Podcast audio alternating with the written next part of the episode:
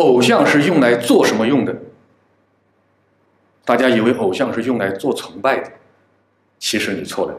偶像是用来学习的，偶像是用来提醒自己的，偶像是用用来呀检测自己的。但是现在好多人把偶像当做崇拜的对象，但是，我们不向偶像学习，不把偶像的精神拿来激励我们、检测我们，那么这个偶像在我们心中有什么意义呢？失去了意义的，或者说颠倒的意义的。你崇拜偶像没有问题。也没有错，但是你崇拜他的同时，你要学习他的精神呢，学习他成功的经验呢，用他的力量，用他的精神来激励我们，来鞭策我们。任何一个成功的人，都是一个很好的故事，他都是有一套成功的经验。那么我们崇拜他的同时，你别忘记了，我们要向向他学习，要向他请教。人家能够一路走过来，在他这个领域里面能够成功成就，一定是有可取的地方。名人、伟人、圣贤，你看久了，他也不是伟人的，也不是圣贤的，他也是普普通通的人的，你也会发现他的缺点的。但是，他能够成为行业里面的成功的人，或者是代表人，一定是有过人之处。这个时候，我们呢，只需要看到他的优点，把他优点学过来就好了。他的缺点不需要你挑剔，因为你是来学他优点的。所以我们崇拜偶像是要发扬的优点，去学习他的优点，借鉴他的优点。别人为什么瞧不起你？我们每一个人都希望对方瞧得起我们。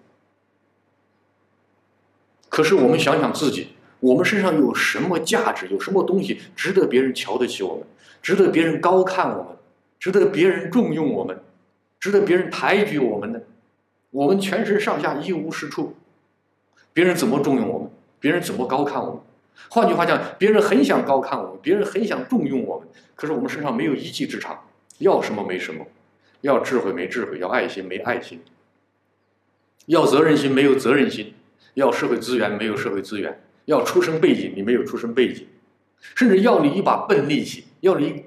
一个很好的工作态度你都没有，别人怎么重用你、高看你、信任你呢？别人怎么依赖你呢？所以别人瞧不起我们，一定是有原因的。那说明我们身上没有一点闪光的地方。有的人靠自己的思想、智慧打天下，有的人靠自己的勤劳打天下，有人靠自己一把苦力打天下，有人靠自己的忠诚打天下。不管你是有哪一方面的一技之长，都是值得赞叹，都是值得别人尊重我们的。如果你自身准备好了，什么都不会缺的。我们经常听到有人说：“哎呀，我缺钱财呀，我缺社会关系啊，我缺这个人才呀，等等等等。”其实外面所缺的一切，正是你内心所缺的。你如果内心拥有的这一切，外面这些自然就会迎刃而解，它自然就会来的。你内在有智慧，你肯定外面也会招感有智慧的人。你内心强大，很富有，外面也招感富有的人、强大的人来到你的面前。其实，真正我们所缺的不是外面的东西，是里面的东西。当里面具足了，外面自然自然就来了。如果说你上了一个很高的台阶，你会发现你所缺的这个台阶上都具备。目前你所缺的，那是因为你的台阶、你的平台太低了，所以这个平台上。没有你想要的东西。当你外界的平台升高了，你会发现什么都有。当然，外面的平台升高，首先取决于内心的平台要升高。内心的平台不升高，外面的平台你对接不上，你读不懂它，你不理解它，接不住。只有先改变了内在的平台，内在具足了，外面一切你都改变，它都具足了。真是缘分呐，真是缘分。善缘恶缘，无缘不来。善缘来了，你带着一种恶的心，善缘变成恶缘；恶缘来了，你带着一种善心，恶缘也变成善缘。总之，我们见面就是缘，是什么缘呢？取决于你用什么样的心态来接触今天这个人这件事。所以佛教里面讲，一切唯心造，一切都是心来决定的，不是某个神来决定，一切都是我们自己的心来决定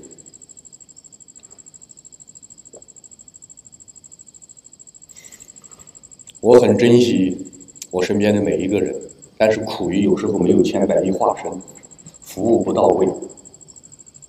比如说这一段时间解封了以后，有些人来拜访我，我就是二十四小时坐在会客室不吃不喝，也会见不过来，而且还把自己的身体搞坏掉了，是不是这样？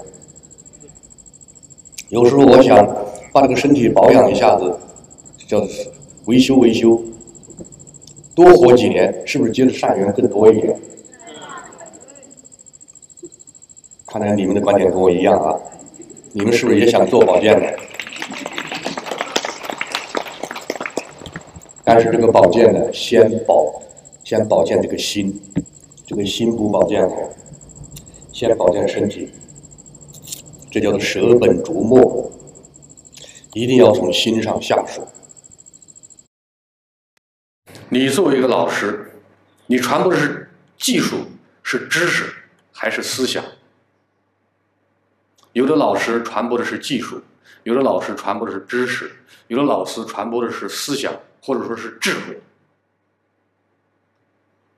技术很好传播，一件事情做上一百遍、做上一千遍，你就熟练了。而知识，放空自己的脑袋，把自己关起门来。苦读三年的书，你的知识面非常渊博，而思想和智慧呢，它是属于原创，它是头脑背后的东西，知识以外的东西，它是由里面而出来的，不是从外面进来的。知识从外面进来的，思想智慧是从里面出来的。传播知识很难得，传播技术也很难得，但是更难得的是传播的思想和智慧。其实，传思想、传智慧，你主要是启迪人家，把自己的智慧和思想打开的。比如，我们世间的这个理论体系、思想，它分成四个层面：道、理、法、术。最高的是讲道、讲智慧，次一点的讲理念、讲哲学思想，再次一点的讲方法。再次一点的讲技术，讲技巧，就像现在大学里面，好多大学他学的不是思想，不是智慧，甚至连知识都不是，他学的是某一门的专业技术。技术你学三年、五年、十年，毕业了以后到社会上去，如果能够找到你这个技术的话，你很快找到工作；如果找不到你这个所学的技术，可以说你一无是处，要知识没知识。要思想智慧，你都没有，你学的只是个技术而已。可以说，现在大学里面它都是技能教育，技能教育它不是素质教育。素质教育它涵盖着知识，涵盖着思想，涵盖着智慧，涵盖着修养，涵盖着修为。你在团队中的角色是什么？你到了一个团队，到了个企业里面，是企业拖着你，是团队顶着你？还是你顶着团队，顶着这个企业呢？如果你到一个团队，到一个企业里面，只是他拖着你，而不是你拖着他，那是你的悲哀。如果你到一个团队里面去，到一个企业里面去，企业因你而强大，团队因你而强大，这说明你就活出了价值，活出了生命的意义。我经常不鼓励大家去这个世界五百强去工作。人家的企业既然已经成了五百强，他总认为你来是沾光的，你来对接资源的。他认为你不能把他企业给拖起来。他认为企业是前面人拖起来的，而不是你拖起来的。相反，我主张大家去一些刚刚起步的企业。你如果真的是有能力，你到一个小小的企业，一个刚刚起步的企业。你到那里去发挥，更能够体现你的价值。你去了以后，你很快让企业裂变的走向正规的，那么说明你在企业里面就举足轻重，是你拖着这个企业。而你到这个五百强企业里面去，你是站在了五百强上，五百强拖着你，而不是你啊拖着五百强。所以人生的选择，什么时候该进，什么时候该该退，进哪里退哪里，这是非常重要的。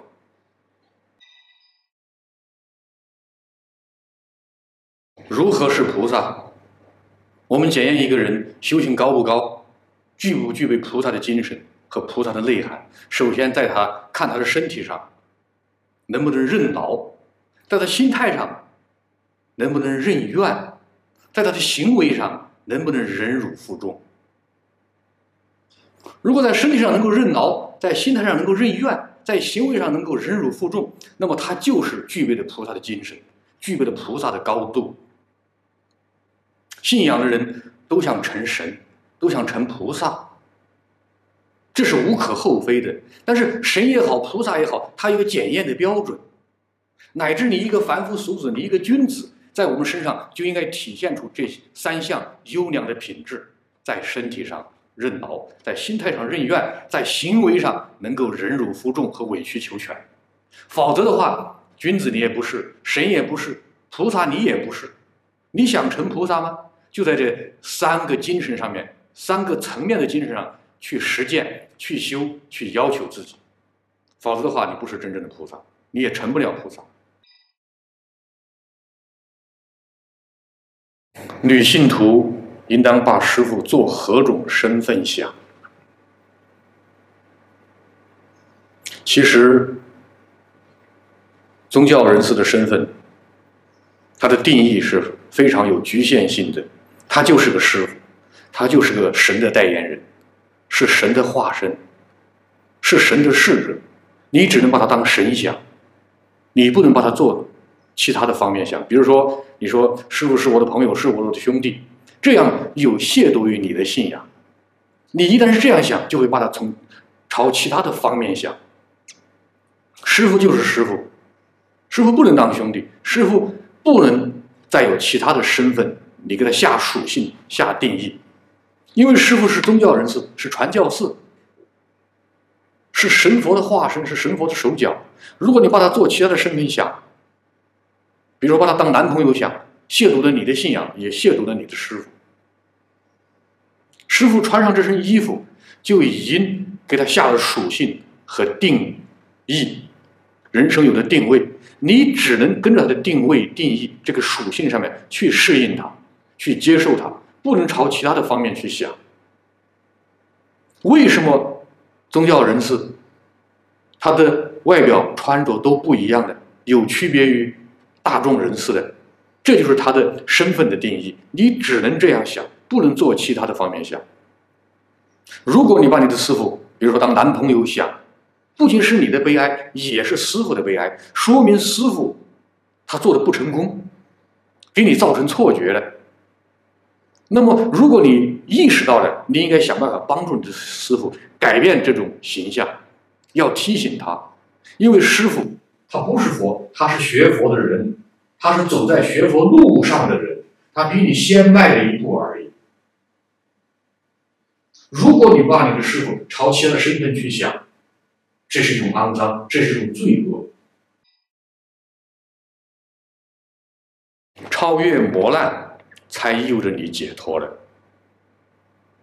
人生各行各业都有磨难，但是我们在各行各业都想达到最高境界，都想啊解脱，都想自由自在。在你没有达到自由自在之前，一定是经历了种种磨难。其实磨难它是来检验我们功夫的，你合不合格，过不过关，靠什么呀？靠生活中的磨难，靠工作中的磨难，靠社会上的种种磨难，就相当于警察。警察是干什么的？警察是维护社会治安的，让好人更好，让坏人变成好人，或者说让坏人驱逐出去，出去离开这个圈子。而磨难呢，也是这样，让强者更强，让弱者更弱。当然，在某个层面，也可以让弱者变成一个强者。所以，生活中的磨难也是来成就我们的。没有磨就没有佛，没有小人就很难以显出这个君子。没有磨难就显不出一个人坚韧不拔的精神。所以说，磨难是成功路上是不可缺少的。当你超越这些磨难的，获得的自由了，你回过头来一看，磨难也没有磨难，这是当时我的一种啊观念的执着，一种啊立足立足点不正确而已。当你换一个角度，换一个观念，你会发现，磨难也是。成就不可缺少的力量。如何做一个被大众认可的人、需求的人、重视的人？首先，你的所作所为必须为众生服务，为这个社会服务。如果你所做的一切和这个社会没有任何关系，社会怎么会认可你？社会怎么会重视你呢？所以，一个人的身价、地位、尊严、知名度，都是建立在你是否能够为社会做多少贡献，乃至你在你单位里面是不是被领导重视，你要为单位做多少这个贡献。你在家庭里面重不重要，也要看你能够为这个家庭付出了多少。所以说，无论在家庭的地位，还是在单位的地位，还是在社会上的地位，都首先你必须是是一个能付出的人，敢承担的人。如果你不敢付出、不敢承担，你在家庭也没有地位，在社会也没有地位。所以说，我们的人的身价、地位、荣誉等等等等，都是取决于你能够为这个这个家庭、社会能够付出多少来决定的。所以，人生要想解决我们的地位、身价、尊严等等，首先你必须以一个施予者的这个姿态来做，而不是扮演一个索取者。否则的话，谁都不会把你放在心中的。降服自己就能赢得天下。我们修行人呢，任何时候不要想着你征服去天下，也要想先征服自己，先降服自己。只有你能够降服了自己，才能够啊拥有外面的资源。你自己降服不了，自己管理不了自己，你外面再好的资源你也享受不了，你也拥有不了，你也没有办法支配。我一直坚持一个道理：人是万事万物的根本因素，一切外面的一切一切，它没有属性，没有特征，没有生命。属性、特征、生命都是在幕后那个持刀者，是幕后的操作者，也就是在我们人。只有你降服了自己，才能够赢得天下。但是很多人他不降服自己，总想降服外援。当你一个自己都不能降服自己的人，你能够降服外援吗？你所谓的把外援给降服了，那也是一种表象，一种假象，那也是短暂的。只有把自己给降服了，外面的环境也起变化了。这个时候你会发现，外面的环境不需要我去降服了，它自然就和我融合了，自然就和我一条心了。对事负责，就是对人负责。要想对人负责，首先要对事负责，因为事和人是一体的。我们通常说，事和人不二的，因为有人才有这个事。你把事情做好了，就是对这个人最好的负责，最好的尊重。因为事情做好了，不仅你受益，对方都会受益的。因为人和人之间，它是靠事情链接的。即便是靠思想、靠价值观链接，他也是要把价值观靠思、靠思想再落地，把它变成有形有有象的东西。比如说，我们的智慧、我们的思想，如果不不把它落地，变成一个具象的东西，我们的思想智慧它就是个抽象的东西。只有把具象的东西、把抽象的东西变成具象的东西，人和人之间才链接起来的。比如说，我们对一个人负责，或者对一个人有爱心，对一个人信任。光说你不做，不通过事情来体现，不足以你对对方有信心、有爱心、有负责。因为是人事是不二的。如果你光在抽象上面下功夫，你没有把把这个抽象的东西变成具象的东西，那说明你也没想从内心的去帮他、去认可他、去对他负责任。为什么这个世界上分精神和物质，分有形和无形的？就是因为有时候需要具象的，有时候需要啊无形无相的，是需要抽象的。但是你会看的话，你也会通过抽象的看到具象，你也会通过无形的看到有形。如何做到圆融？其实，在我们日常生活中，做人也好，做事也好，圆融真的是很难的，因为你一个人很难让多数人满意的。如果你真的一味总是想着让大家都满意的话，结果谁都会不满意，谁都不敢用你。你如何做到圆融？如何做到让对方满意的？你只对一个人负责就好了。谁用你，你就对谁负责。谁是你的老板？谁是你的顶头上司？你就为谁负责。你不要想想着，既要让甲方说你好，又要让让乙方说你好，结果甲乙双方都不会说你好，都不会用你。吃谁的饭，拿谁的拿谁的钱，你就对他负责。因为人与人之间很难说谁对谁错，立场不一样，性质也就不一样了。每个人所处的空间不一样，啊，环境不一样，此一时彼一时。有时候我们的观点在这个地方是对的，换一个地方它又是错误的。所以只能就事论事，就人论人，立人类的三大法宝。每个人来到这个世间上，都想利益这个世间，都想为这个世间上留下一些东西。但是每个人的因缘不一样，福报功德不一样，有的人做到的，有的人没有做到。但是不管哪一样，你必须接受一个现实：就这个世间而言，利益这个社会最有力量的，第一是思想，也就是智慧，或者说是一种精神。那么第二个可以利益社会的。就是权力，第三个可以利益这个社会的就是金钱。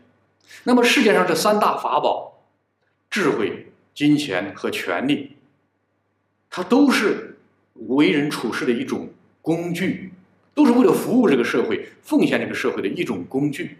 但是往往人他追求不到这三个工具，有些人在追求这个三个工具的同时，他迷失了方向，把工具当做主人，把自己当做工具了。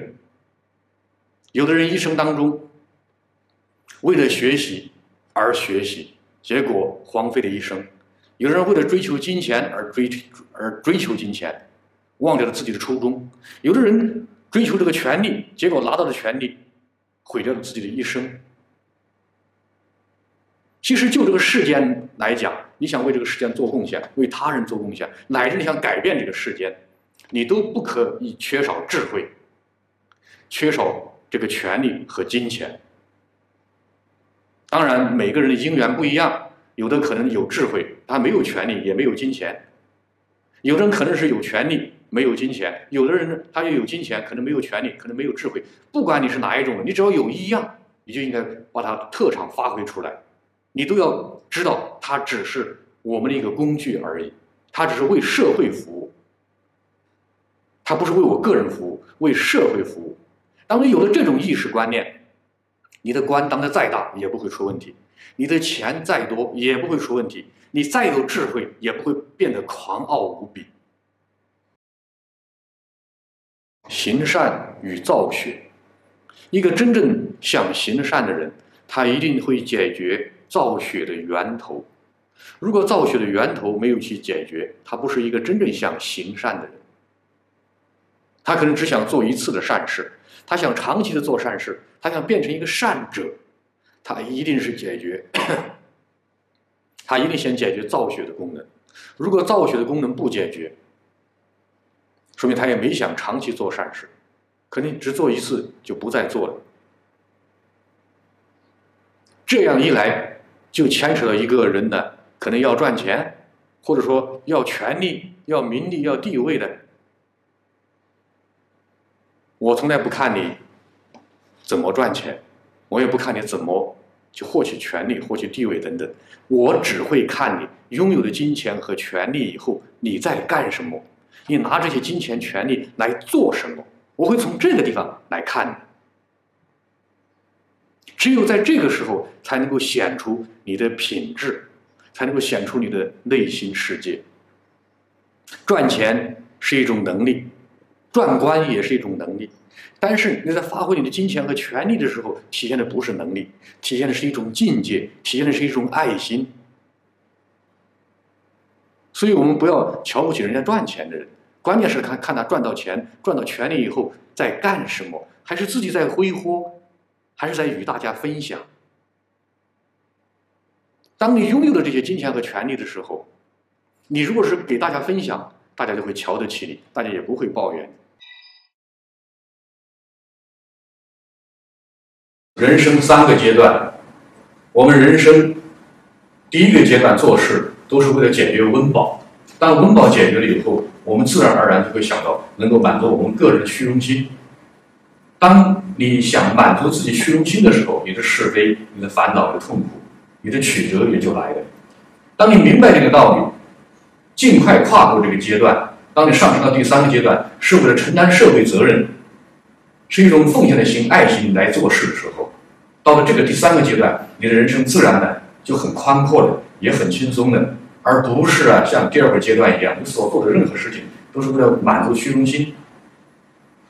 所以，我们的人生啊，必须上升到第三个阶段，有解决温饱、满足虚荣心、承担社会的责任，这个时候，你的人生才活得比较轻松。才不会啊忘掉自己的初心。我们要求别人践行十大愿望，是不是很困难呢？要求别人践行，是不是很困难？相对而言，我们自己去践行，是不是要容易的多呀？你如其叫别人去践行，不如我们自己去践行。可是我们为什么总是喜欢让别人去践行，自己不去践行呢？你闻到的佛法，你不去践行，总是呼吁别人去践行，其实这是一种很笨的做法。而作为一个修行人，其实爱国的体现也是落在普贤菩萨的十大愿望上。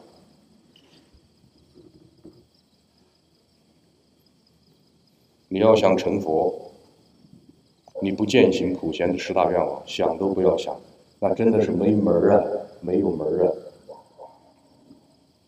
尽管我们有时候愤怒、恼火、发牢骚，过后的还是要冷静，还是要理智，还是要践行普贤菩萨的十大愿望。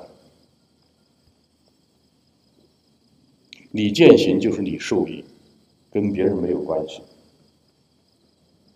可是我们总是喜欢受身边的人影响，别人不修了，我们也不修了，别人的很。偷懒了，我们也偷懒啊，也偷懒了。别人有退路，你还有退路吗？反正我是没有退路的，我只能安心当和尚了，而且好好的当和尚，没有退路的。你们谁计划有退路啊？啊？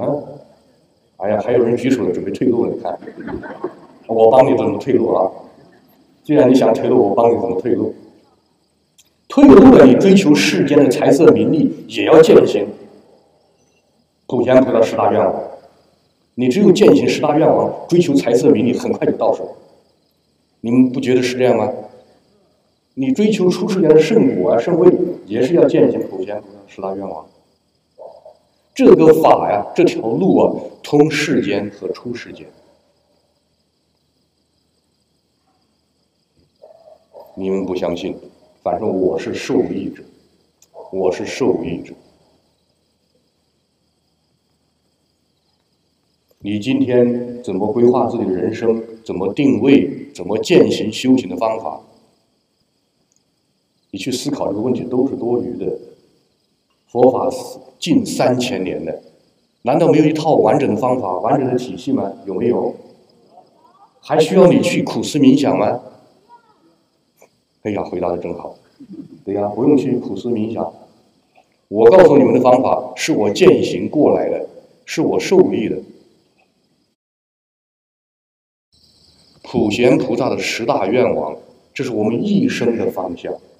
无论是出世间修行，还是世间法追求功名利禄，你只要是坚持普贤菩萨的十大愿望，追求财色名利都能够追求到，追求啊圣贤的果位绝对没问题。你们相不相信？为什么相信呢？啊？为什么相信？你看你们没底气了吧？普贤菩萨给我们指明的方向，普贤菩萨就是这么追求功名、追求到手的。他不仅世间的功名追求到手了，出世间的圣位啊、圣果他也追求到手了。比如说礼敬诸佛，你们以为礼敬诸佛是礼礼敬释迦牟尼？不是这样的。我们身边的每一个众生呢，都是如来佛，都应该把它当做佛来礼敬。那称赞如来，身边的每一个人，我们都要称赞他。不是说称赞释迦牟尼，那都不对的，那都是邪知邪见。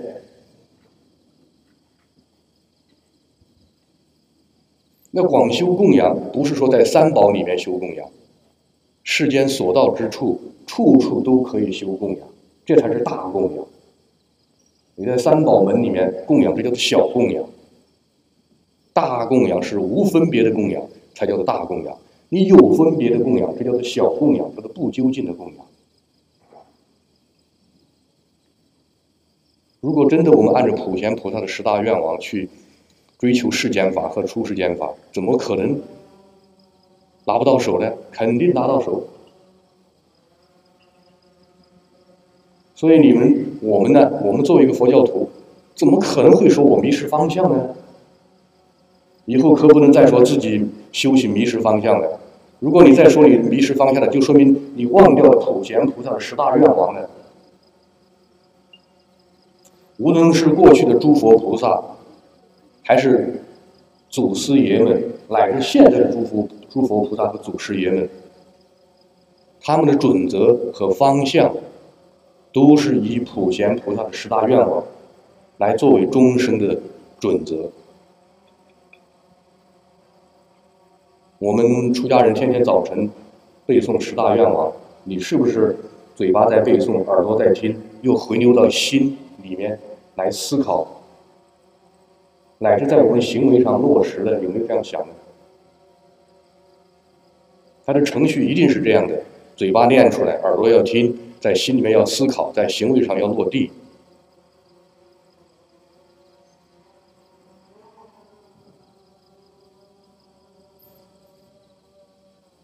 既然我们闻到了佛法，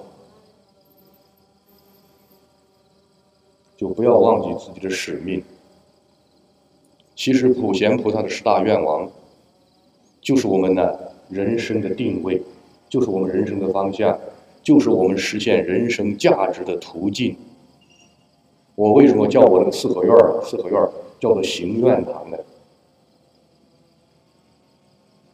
就是告诫自己，在这个院子里面呢，时时刻刻要践行普贤菩萨的十大愿望，不要忘记自己的初衷呢。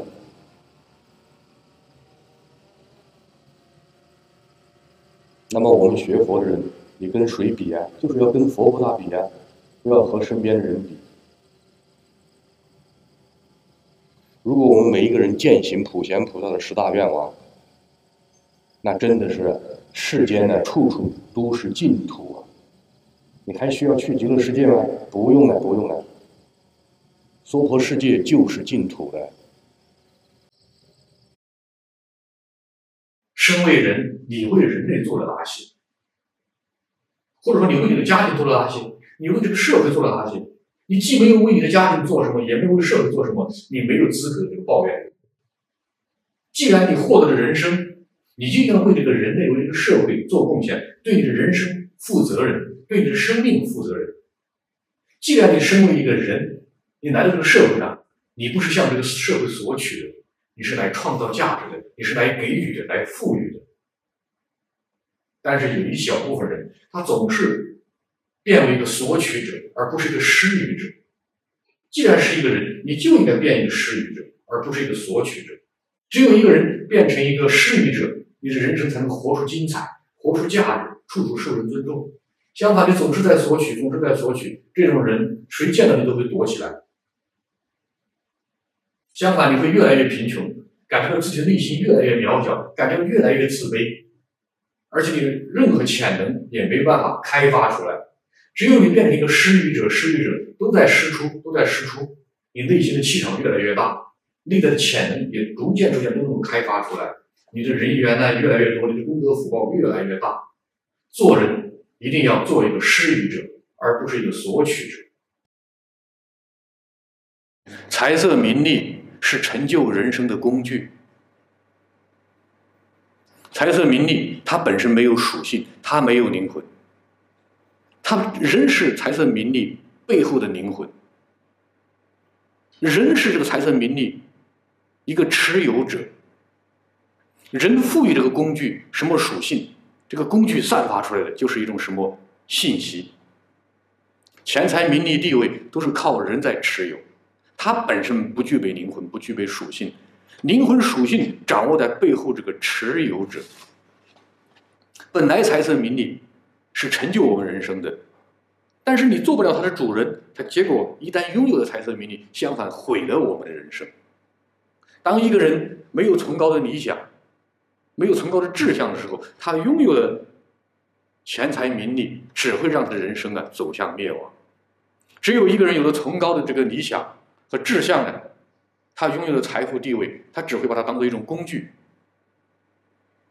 会为社会更多的人做贡献，为社会人更多的人服务。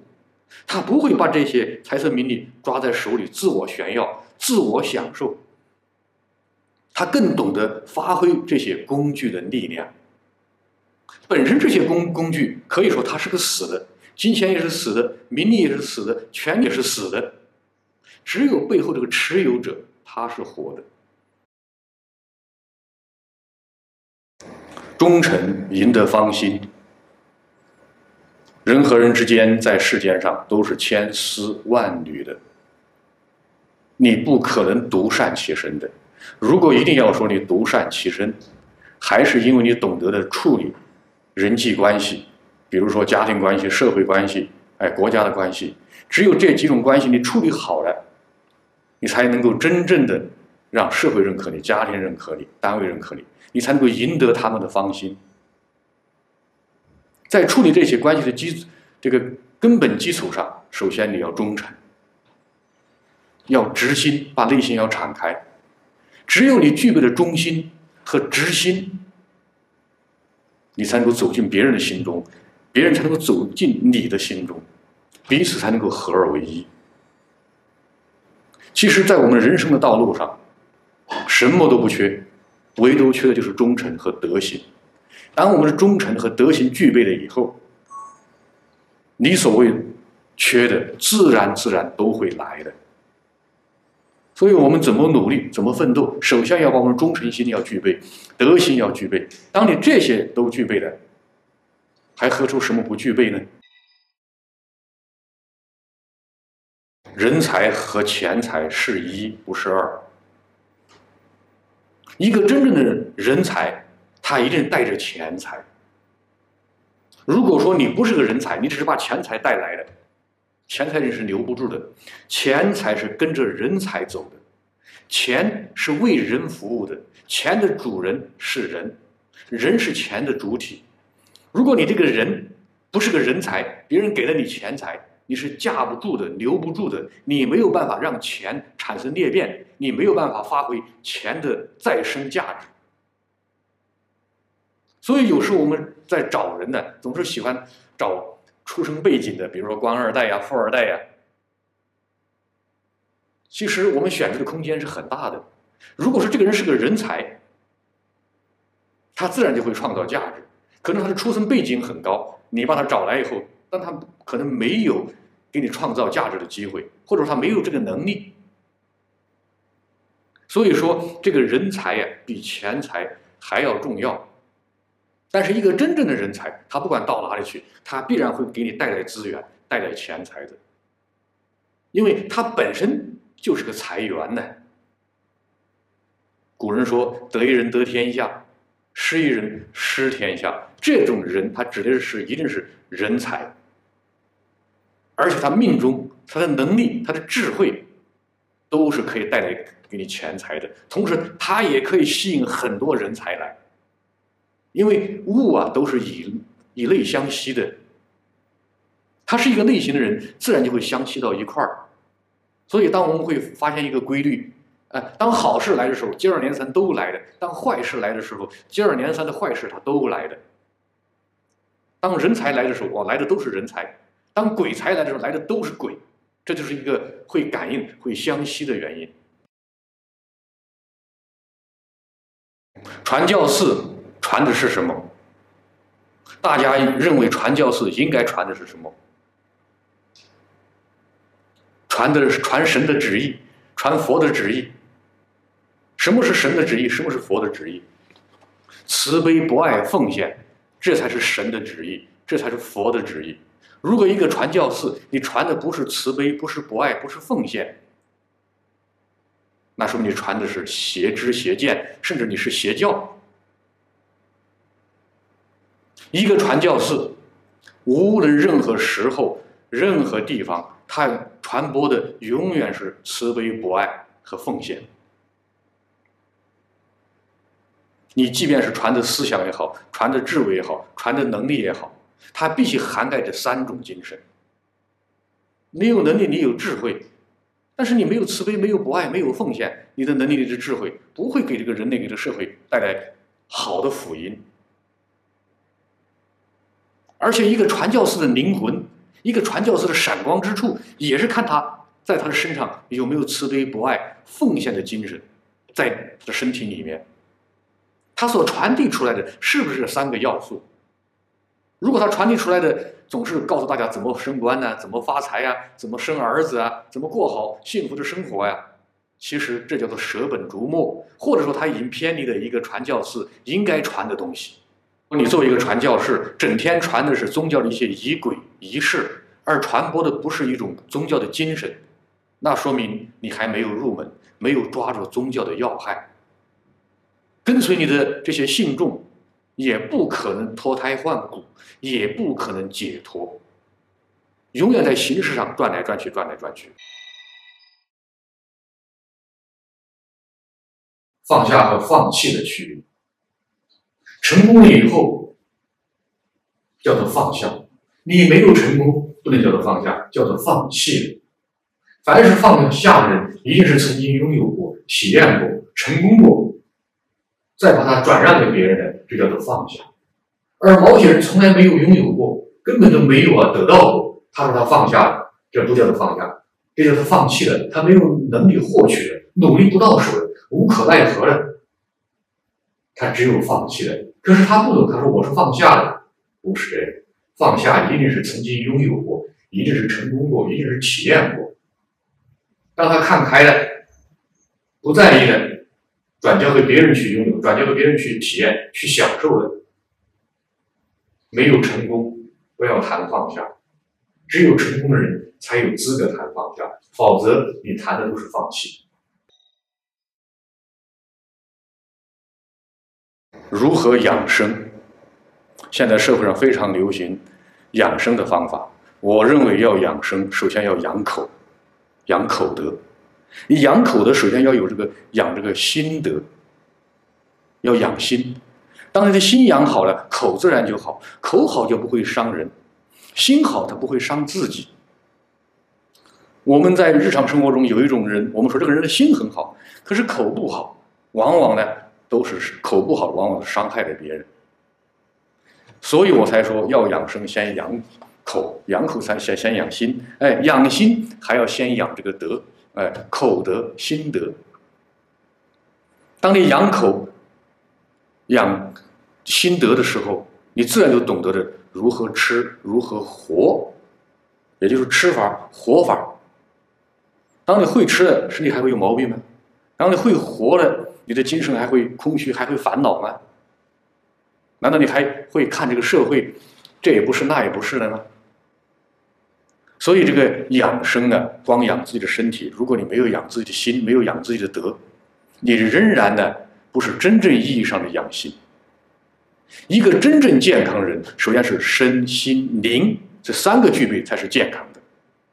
你看现在很多人身体健康，心不健康，再上升一点，我说这个人的灵魂也不健康，其实指的是他的思想的层面不健康。所以说，一个真正懂得养生的人，身心灵，包括思想，同时下手。只有一个人的内心思想强大的，真正在内心树立这个健康的力量，才是把养生给养起来。内心的力量不强大，健康力量你是养不起来的。你随时被一个负面的信息啊给打倒掉。真的，这个世间变化太快。我不知道在这个疫情，在这个半年疫情当中，你们身边的亲人有没有走掉？朋友有没有走掉？有啊，啊，没有也是好事，有也是好事。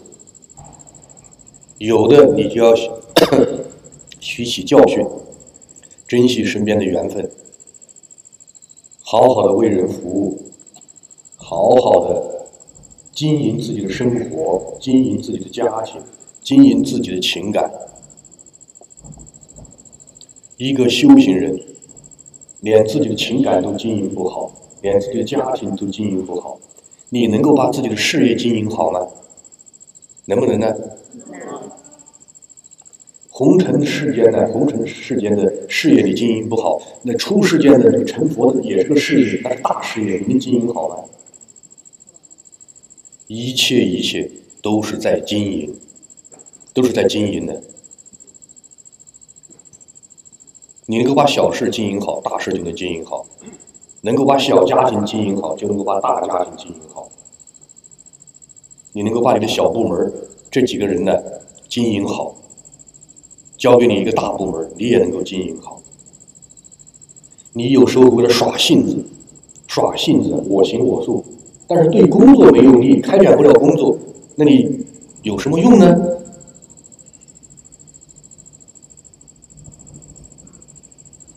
有时候我们委屈一下自己，把事情给达成了，事情就是你做人做事最好的证明。你由着自己的性子来搞，结果一事无成。你说你心情好，有智慧，奉献多，奉献大，我看都是个空话。世间的一切。比如说，我们的智慧啊，我们的爱心啊，我们的忠诚心呢，我等等等等，都是靠事情，靠事情拖出来、体现出来的。你说你有爱心，也是通过为人处事来看；你说你有智慧，也是通过为人处事；你说你有忠心，还是通过为人处事；你说你有承受力，能够忍辱，能够负重，还是通过为人处事。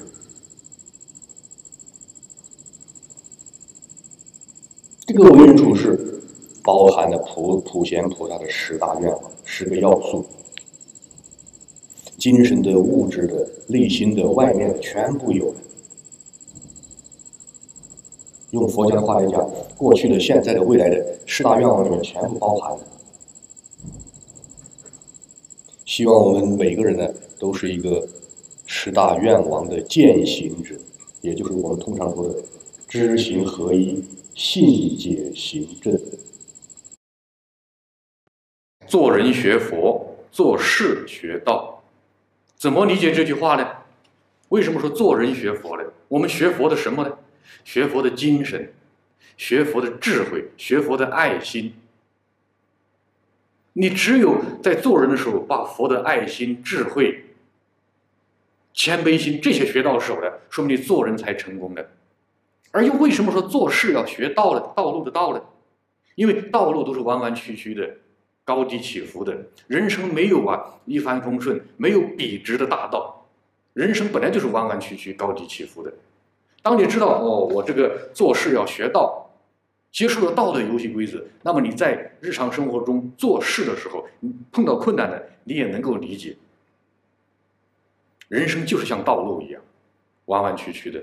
而且甚至还有时候还看不到前面的道路，只有你走过了这个阶段，你才能够看清前面的道路。突然会发现柳暗花明，因为人和事和道，他们三者是合合一的，只是在不同的时间、不同的空间，有的时候体现的人重要，有的时候体现的事情重要，有的时候体现的这个制度规矩重要。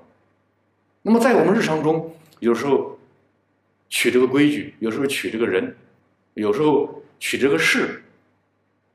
所以说，在取和舍的时候，你也是要结合这个环境，结合人，结合事。但是最终来讲，事是为人服务的，道路也是为人服务的。如果人没有受益，而忽略了人的因素，你的道路再好，规矩再好，其实没有多大的意义的。信仰的意义是什么？信仰必须学会放下自我，必须学会感恩，必须学会有奉献精神。信仰必须带有这三种精神在里面，否则就不是真正的信仰。如果说在一个信仰人的身上看不着忘我的精神，看不到奉献的精神，看不到谦卑的精神，这不是一个有信仰的人。一个有信仰的人，他首先在他身上看不出有强烈的自我意识，在做事情的时候，他懂得感恩，他懂得奉献，这个三要素合在一起，才是检验出一个人有没有真正的信仰。如果你这三要素不具备，你就不是一个真正有信仰的人。而信仰传播的是什么？正是这三种思想、三种精神：粉碎自我，懂得这个感恩，懂得这个奉献。可是，在现实生活中，有相当一部分这个这个教徒啊，不信教还好，越信教，所谓的越虔诚，越自我。甚至还自私，甚至固执的很，总是想征服别人、说服别人，给别人在洗脑。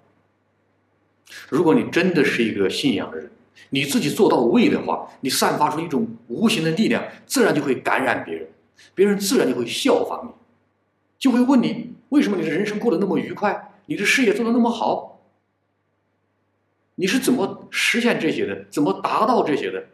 你会告诉他，我是有信仰的人，在我的身上有三种力量，一个是首先粉碎了自我，渐渐的达到了忘我和无我，而且我懂得感恩，懂得奉献，懂得有责任心，我拿这些在为人，在处事。当别人学到你这个品质，而你这个品质又散发出来了，人家自然呢就会跟着你信教的。所以有时候我们信仰宗教，总喜欢去传教传教。你传的是什么呀？传的叫佛保佑你能够升官，能够发财，保佑你健康。这其实是一种非常低俗的信仰传播，或者说这也不是真正意义上的信仰。真正的传播信仰，传播的就是佛陀的精神。哪三种精神呢？就是无我、忘我嘛，然后感恩和奉献嘛。